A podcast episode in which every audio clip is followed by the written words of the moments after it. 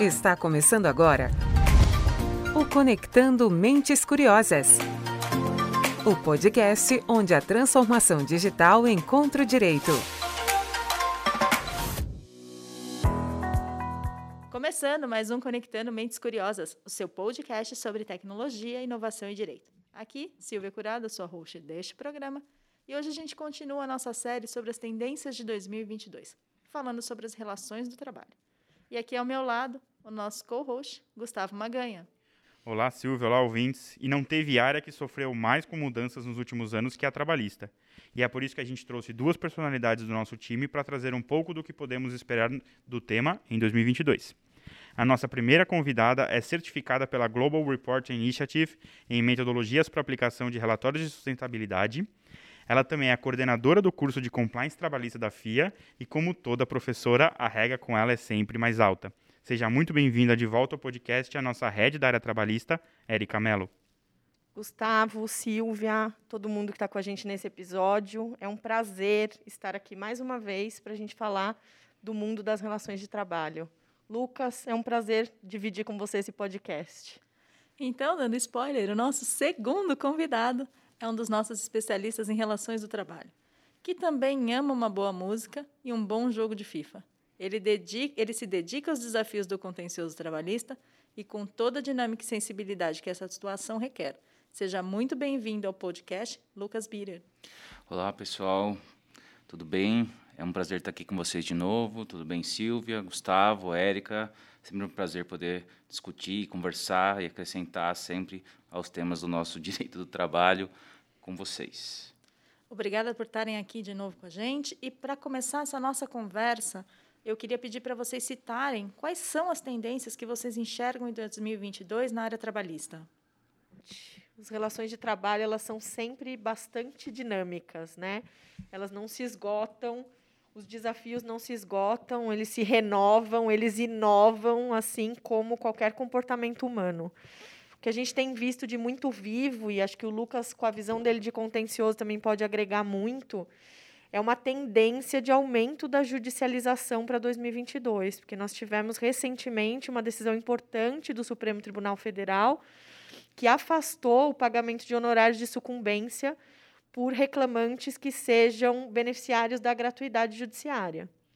E isso, ele tira essa decisão, ela tira um pouco de um filtro, se a gente pode assim chamar, que estava sendo respeitado pelos reclamantes e pelos advogados para deixarem de trazer um pouco de pedidos absurdos que a gente tinha historicamente nas ações trabalhistas e que com a reforma trabalhista, esse dispositivo que agora foi declarado inconstitucional, fez com que existisse uma análise mais verdadeira daquilo que era de fato um direito a ser perseguido ou não né? Aquele, a sensação que a gente tem, a tendência que essa decisão traz para a gente, é de que em 2022 volta aquele famoso se colar, colou.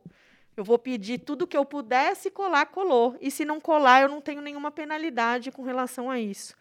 Então, obviamente que a Justiça do Trabalho tem esse papel de equalizar as relações, mas o contencioso de muitas empresas que estava bastante controlado, até pelas ações preventivas, ele vai precisar de um olhar diferente, né, Lucas? Acho que você pode também contribuir. Exatamente. Vamos lá. Então, na realidade, é, eu concordo totalmente que a, esse, havia um filtro que foi retirado dos processos trabalhistas. Havia é, um risco de perder, que hoje não mais existe. É, esse filtro, antigamente, havia sim elevado o nível das petições iniciais, havia um critério para apurar o que se pode perder e esse critério já não mais existe. Então, é, teremos, além da tendência de aumento no número de processos, teremos novamente aquelas petições iniciais com aqueles pedidos é, mais vultuosos, é, pedidos que boa parte dos advogados já sabem que provavelmente não vão ganhar, mas se colar, colou. E acho que é importante a gente trazer mais alguns elementos para cá, para essa necessidade da visão estratégica, porque a gente tem novos temas. Novos temas sem o filtro. Por isso, essa tendência de aumento do contencioso. Porque a gente tem pandemia ainda, né? parece que já foi há tanto tempo que começou tudo isso, mas não.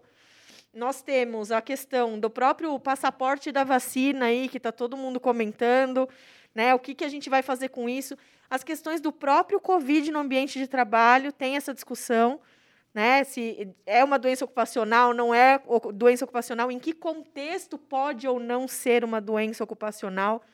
A saúde mental, que foi um ponto super né, em alta nesse momento e que, de fato, em dados objetivos, impactou muito, não só na seara trabalhista, mas previdenciária, que é uma área correlata e que as empresas têm que ter esse olhar, porque ela causa impactos múltiplos, além de outros temas que estão bombando aí para a gente, como a LGPD, né, a própria privacidade e proteção de dados, o regime híbrido de trabalho. Então, são muitos temas novos, muitos deles que não existe uma legislação específica e que vão demandar, sim, um exercício de regulação e de autorregulação dessas relações e até de entender como o judiciário vai se comportar. Tudo isso somado a uma questão, gente, que nós vamos daqui a pouco completar aí dois anos que a pandemia começou. E aí a gente entra numa outra questão que as empresas têm provocado a gente bastante, que é a prescrição. E aí, será que o que aconteceu lá no começo da pandemia já está prescrito?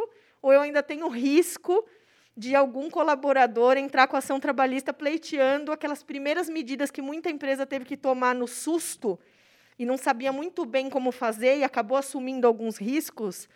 E aí o Lucas tem vivido isso, né, Lucas, na é, prática. Exatamente. Uh, se a gente pensar é, com o início da pandemia entre abril e março lá de, de 2020, só nos primeiros dois meses a gente já passava de mais de um milhão de pessoas demitidas. É, é, existem matérias, estudos que a, os números de emissões eram perto de 500 por hora, é, é um negócio muito vultuoso. E se a gente pensar a prescrição bienal de uma forma simples, dois anos após a, a demissão ocorrida, o direito de ação passa a não mais existir. Né? E, porém, tivemos uma, uma, uma lei que, que, que trouxe um, um lapso aí de 140 dias que o período prescricional não conta. É, existem esses processos já, já têm começado a chegar para a gente e mas é uma discussão sobre esse tema né porque ah, esses 140 dias ele vai se aplicar quando a prescrição venceria dentro desse lapso ou só esse lapso vai valer ad eterno, vai valer para qualquer momento. A gente tem vários princípios dentro do direito, por exemplo, do direito não socorre aos que dormem. Quer, quer dizer, o, o trabalhador ou o seu advogado não entraram com processo, a vida correu normalmente, ou seja, eu não tenho nenhum prejuízo efetivo diante da, da pandemia, diante das limitações que justificaram, inclusive, essa lei, que são limitações de locomoção, e a vida seguiu. E esse, esse lapso temporal vai, vai beneficiar essas pessoas que não agiram dentro do tempo que sim existia. Então, há uma discussão, não existe julgados é, totalmente é, incontroversos nesse sentido, é o tempo que vai nos dizer, são as petições, são as teses, são as discussões que os escritórios vão, vão trazer, que os próprios reclamantes vão trazer para os processos, que vão acabar dirimindo esses conflitos. E vamos ver o que, que vai dar, né? É é óbvio que a gente tem que ter esse olhar, né, do trabalhador que também se viu prejudicado, sim, se viu prejudicado de ir até o advogado, se viu prejudicado porque o fórum teve momentos de interrupção do atendimento, se viu prejudicado até na própria forma da rescisão. Teve muita rescisão que não aconteceu ou que aconteceu e ficou meio conturbada, enfim. E as pessoas estavam vivendo um momento nas suas próprias vidas pessoais, né, que fizeram com que de fato fosse importante esse respiro, vamos dizer assim, né? Por isso veio essa legislação. Mas de fato ela traz alguns conflitos de interpretação, porque até que ponto eu consigo equilibrar isso e não prejudicar? O fato é que assim como né, não, nada diferente do que já vivemos nos últimos anos, 2022 vai ser um ano desafiador para essa gestão de risco trabalhista e que vai requerer um olhar muito acurado, né? um, um olhar muito detalhado para o que está acontecendo para a gente conseguir atuar de uma forma assertiva e fazer essa gestão de risco. Bom, a gente vem acompanhando que o judiciário é, trabalhista ele vem atuando bastante, assim como os órgãos fiscalizadores. Mas em 2022, eles tendem a ser ainda mais proativos? Olha, Gustavo, esse é um ótimo ponto. A gente tem vivido coisas assim tão inusitadas nos processos trabalhistas.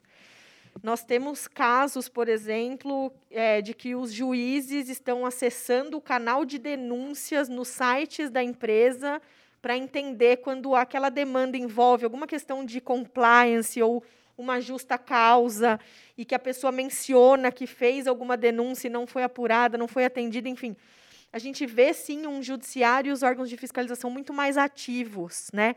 fazendo valer aquilo que a gente aprende lá na faculdade, de que a prova é direcionada ao juiz, a prova é do juiz, não é da parte. E a gente está vendo isso acontecer. A gente já tem sentenças é, baseadas no Internet Archive Wayback Machine, por exemplo, onde eu tenho alegação de uma parte de que aquilo existia, por exemplo, na intranet da empresa ou no site da empresa, né? Quando envolve uma imagem do funcionário ou quando envolve uma menção alguma coisa. E aí uma parte diz que sim, outra parte diz que não, o juiz vai lá e fala, então eu mesmo vou apurar.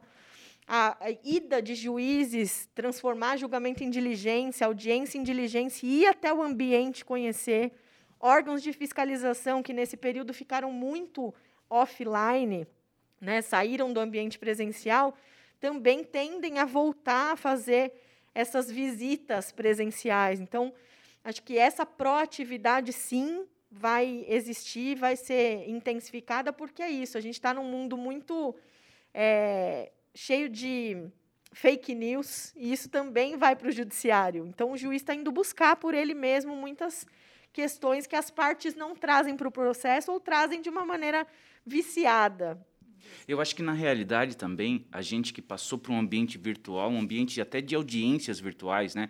É, dentro de um processo trabalhista, a audiência vale muito mais que uma prova documental. Ela é capaz de, de quebrar é, inúmeros inúmeros anos de controle de jornada trazidos ao processo, assinados. Se aquilo, se eu tenho uma audiência que que, que se comprova que existia uma outra realidade, tudo isso é revertido. E eu acho que é, essa pessoalidade, esse olho no olho que, que, que as audiências virtuais trouxeram, por exemplo, fez os juízes irem atrás de mais coisas que, que, que, que tragam um convencimento dele, né? porque é, as coisas mudaram. Antigamente, você ia para uma audiência e o juiz falava lá para a testemunha na frente dela, ó, se você mentir, você vai sofrer as penas da lei, você pode aqui ser preso. E hoje, é, eu acho que essa tensão de audiência diminuiu consideravelmente. Fica tá mais fácil para essas pessoas irem para a audiência falarem coisas um pouco mais distantes da verdade. Então, é, eu acho que essa proatividade do juiz decorre até para trazer mais essa pessoalidade que se perdeu e provavelmente nunca mais vai ser recuperado.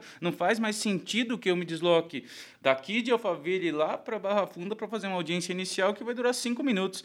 Enfim, é, a, a, a tecnologia trazendo ali os benefícios e, e trazendo é, algumas, algumas perdas de proximidade com o processo e, e, e eu vejo isso como uma solução buscada por esses juízes, por exemplo. Sem dúvida, sem dúvida. Acho que isso vai fazer toda a diferença. Essa é a tendência, a gente tem que estar atento para isso. Né? Não é só o que eu levo ou o que o lado de lá vai ou não levar. É pensar no que o juiz tem de bagagem também sobre aquele assunto e o que ele pode ir buscar. Vai além dos limites do processo. Né? E esse é um ambiente que as empresas precisam ficar atentas. Não só as empresas, mas as empresas, os trabalhadores, os advogados de trabalhadores, porque é uma nova realidade aí que está posta. Então, falando um pouquinho das ações que envolvem a proteção e a privacidade de dados, essas também devem crescer, certo? Essa é uma nova realidade. E o que, que as empresas precisam estar atentas em relação a esse tema? Privacidade e proteção de dados está na pauta das empresas há algum tempo. Né? A gente vem aí, pelo menos desde 2018, para aquelas que não são multinacionais e já estavam obrigadas a cumprir o regulamento europeu, mas esse processo de adequação já é algo que hoje está bem mais maduro do que a gente viu alguns anos atrás. De qualquer forma, é, fazendo essa conexão com os, com os, possíveis conflitos trabalhistas ou não, é, existem pautas que já, exist, que já aconteciam nos processos trabalhistas e que só ganham uma nova roupagem.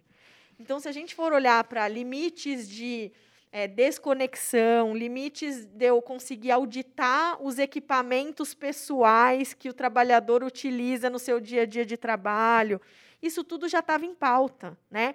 Eu limitar o que ele acessa, o que ele manda para o seu próprio e-mail, para o seu e-mail particular, o que, o que ele consegue copiar em mídias, né?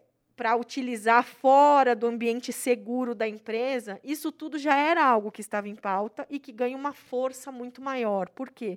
Porque ultrapassa a relação trabalhista. Né? A empresa, como controladora de dados, como diz a legislação, ela compartilha com aquele colaborador uma responsabilidade muito grande pelo que ele circula. Então, não é algo que, é, que fica só na relação empregado-empregador, mas sim da relação do titular que pode ir atrás da empresa, requerendo os direitos dele de algo que o colaborador da empresa pode ter agido de uma forma é, a desviar aquela política de proteger esses dados. Então, acho que aqui o que a gente tem visto, né, a empresa tem que ter um olhar e cuidar muito do seu colaborador, ou seja ele empregado, prestador de serviço, autônomo, qualquer relação de trabalho que tenha, eu enxergo dois vieses. Um, que aquela pessoa é um titular de dados em relação àquela empresa, e ela tem os seus direitos como tal, independentemente da relação que ela tem com a empresa, ela é um titular perante a LGPD, e, ao mesmo tempo, ela está num contexto de tratar dados de outros titulares. E é daí que tem que ter essa preocupação, porque, como a gente fala, a pauta precisa ser educativa. Né? Precisa existir uma transformação da cultura organizacional para que a gente reflita todo esse trabalho que as empresas têm tido de, de ficar em conformidade com a LGPD traduzido em comportamento. Essa é a parte mais importante. A justiça do trabalho ela se baseia na verdade real. Então, o que, que vale? Vale o que ficar comprovado como é, eram os fatos que aconteciam na dinâmica da empresa. Isso é o que vale na audiência. O Lucas está aqui e não me deixa mentir.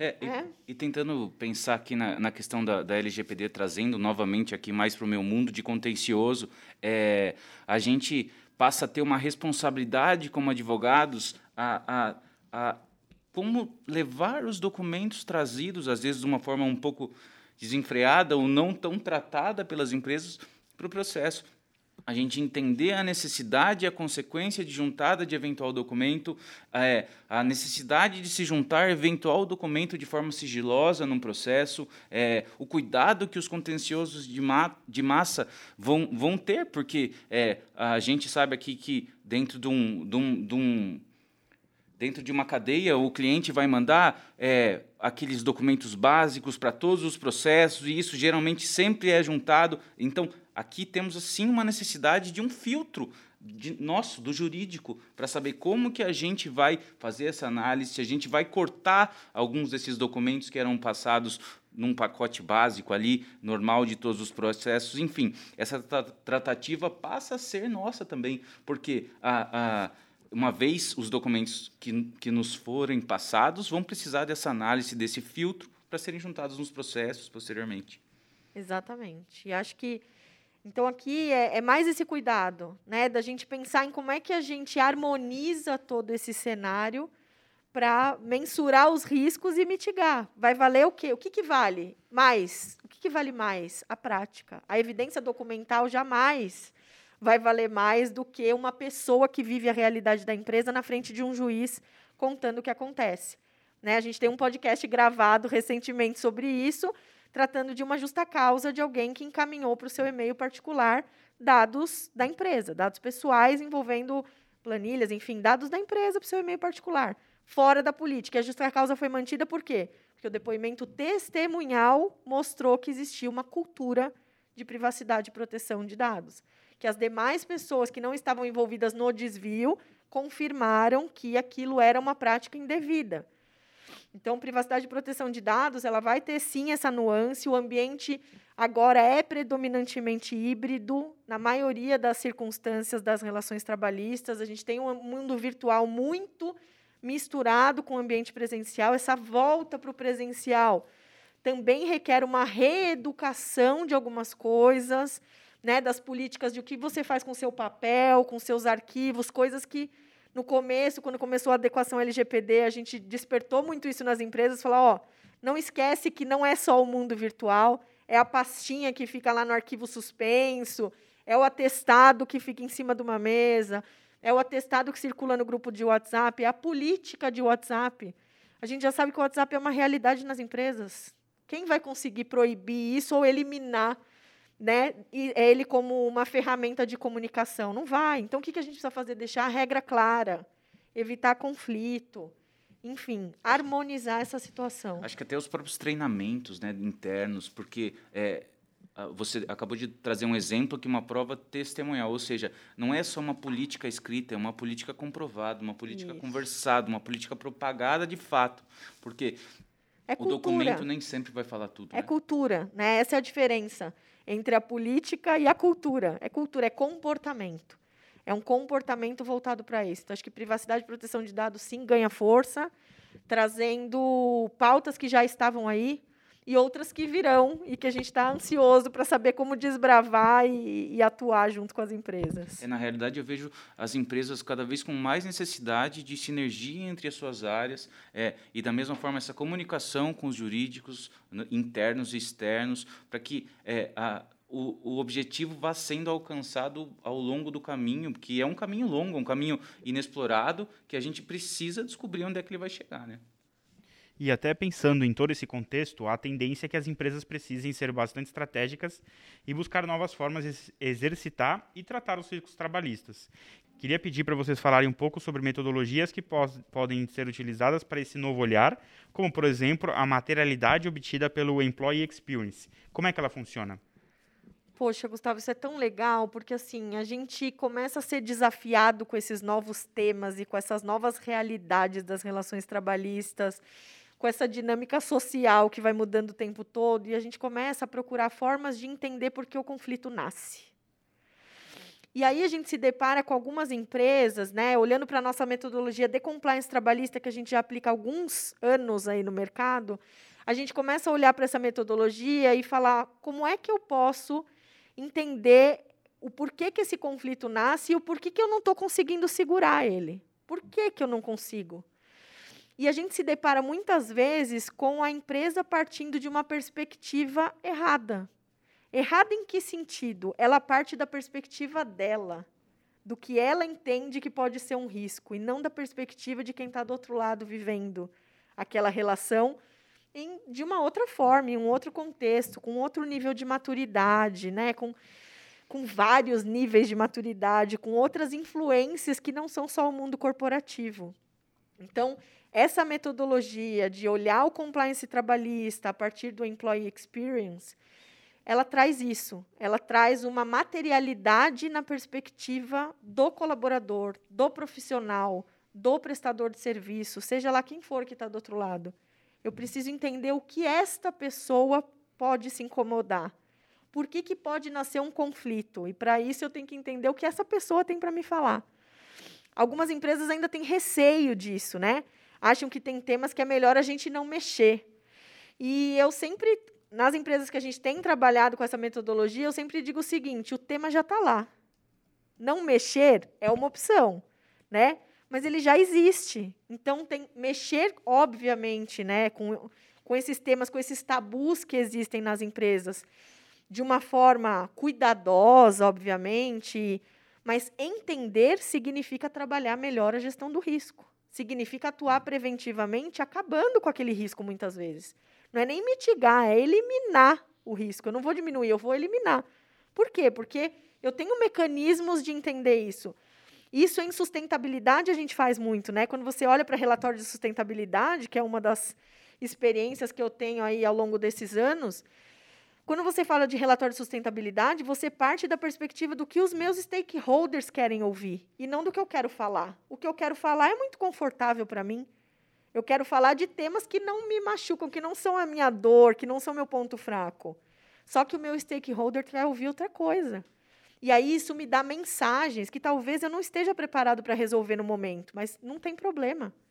Eu posso estabelecer um cronograma estratégico para tratar esses temas. Eu posso ter ações estruturadas de curto, médio e longo prazo de acordo com essa minha matriz de materialidade. Então, esse trabalho que a gente vem fazendo tem sido muito efetivo. Para 2022, eu tenho certeza de que vai ser uma ferramenta muito valiosa, metodologias que as empresas precisam levar para dentro, que é esse olhar do seu stakeholder. Né? Às vezes, ah, eu estou fazendo tudo certo, mas Employee Experience é uma das metodologias. Mas, assim, eu estou fazendo tudo certo, mas eu perco os processos. Por quê? Por que, que o judiciário está enxergando diferente do que você acha que está fazendo tudo certo? Né? Por quê? E, e aí o porquê é partindo da perspectiva do judiciário, e não do que eu acho. Eu tenho que extrair isso dele, eu tenho que olhar com a visão dele, tirar um pouco, limpar os meus pré-julgamentos e ter, é, é, quase que é um, é um exercício de empatia, sabe? Se colocar do lado de lá para tentar entender e atuar. Então, Acho que essa é uma tendência cada vez maior da gente conseguir ter essa visão multi-stakeholders para atuar de uma maneira mais assertiva e que eu tenho certeza que vai impactar positivamente na, no controle e na gestão do passivo trabalhista, né, Lucas? Ah, eu tenho certeza disso. Eu acho que esse olhar 360, esse olhar passando pelo trabalhador, passando até pelo judiciário, para que a gente entenda é, o objetivo. Essa palavra experiência está na moda, né? Você vai num num restaurante você quer uma experiência, você vai. E por que não trazer isso para o trabalho em si? Né? É onde você passa boa parte do seu dia, a grande parte da sua vida é, acordado está dentro do trabalho hoje em dia. Então, é, essa experiência com certeza vai minimizar conflitos posteriores, vai fazer o, o, as empresas entenderem as dores dos trabalhadores, é, da mesma forma com relação ao judiciário. Né? A gente, é, às vezes, um contrato vem sendo escrito de forma que a empresa entende correta, mas lá na frente isso demonstra inócuo e temos uma sentença que inviabiliza toda uma relação, todo um modus operandi de uma empresa. Então, é, eu acho que essa, esse olhar com várias perspectivas vai ser, vai ser cada vez mais importante para a condução, né, do, não só do, dos processos trabalhistas, enfim, da justiça como um todo. É, conhecer as suas fragilidades a partir de outras perspectivas. Acho que essa é uma dica que a gente pode deixar aqui para todo mundo, é, é essa reflexão.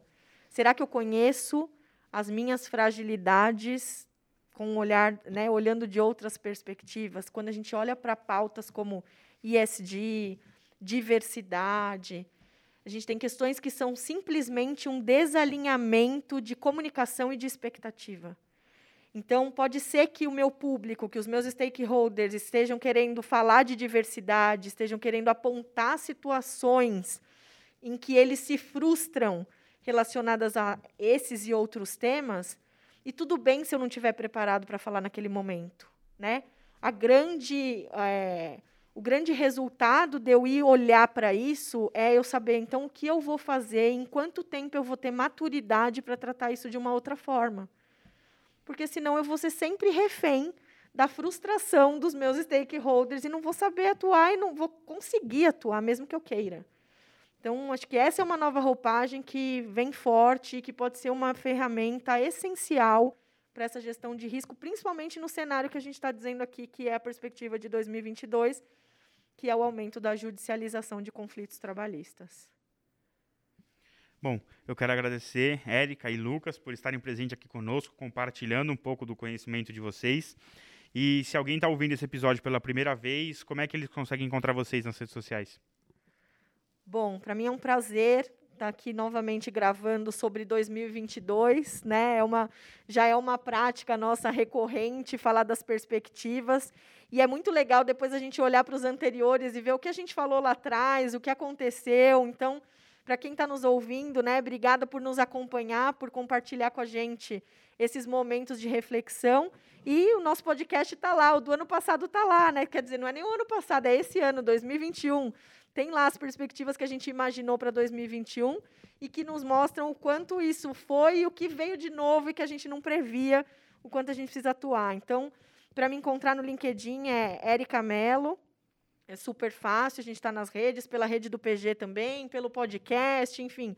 Estamos aí conectados para a gente conversar mais sobre isso e que venham os desafios. Legal. É, o, meu, o meu LinkedIn é Lucas Bierer e também é muito gostoso estar aqui com vocês para a gente poder discutir, tentar prever algumas questões, algumas parecem óbvias e o tempo vai dizer se a gente estava certo ou não, mas é muito gostoso participar dessa conversa e, e espero encontrar vocês em breve novamente. Obrigada por vocês estarem aqui, foi muito bom ter vocês nessa conversa. Gustavo, sempre bom ter você aqui ao meu lado conduzindo os episódios. Antes de me despedir, um agradecimento especial a todo mundo que ficou com a gente até aqui. E se esse conteúdo agregou para você, vai lá, compartilha com a sua rede, com seus contatos, para que a gente consiga conectar outras mentes curiosas. Segue também o arroba PG Advogados no Instagram, no LinkedIn, no Facebook, para não perder nenhum dos nossos conteúdos. E se você chegou aqui hoje, já que esse é o nosso segundo episódio da quarta temporada, eu te convido a conhecer tudo que a gente já falou por aqui. Então vai lá, acessa o Spotify, a Apple Podcast, o Deezer ou a sua plataforma favorita e aproveita todo esse conteúdo. E como último lembrete, agora a gente, a gente também está no YouTube, então a gente tem esse conteúdo que a gente está gravando hoje em áudio, que também pode ser visto em vídeo. Então vai lá, ativa o seu sininho para não perder nenhum dos nossos conteúdos. A função sininho também existe no Spotify, então põe lá para cada estreia que você que a gente fizer por aqui, você também ser notificado. Eu vou ficando por aqui e te encontro no próximo Conectando Mentes Curiosas. Até lá.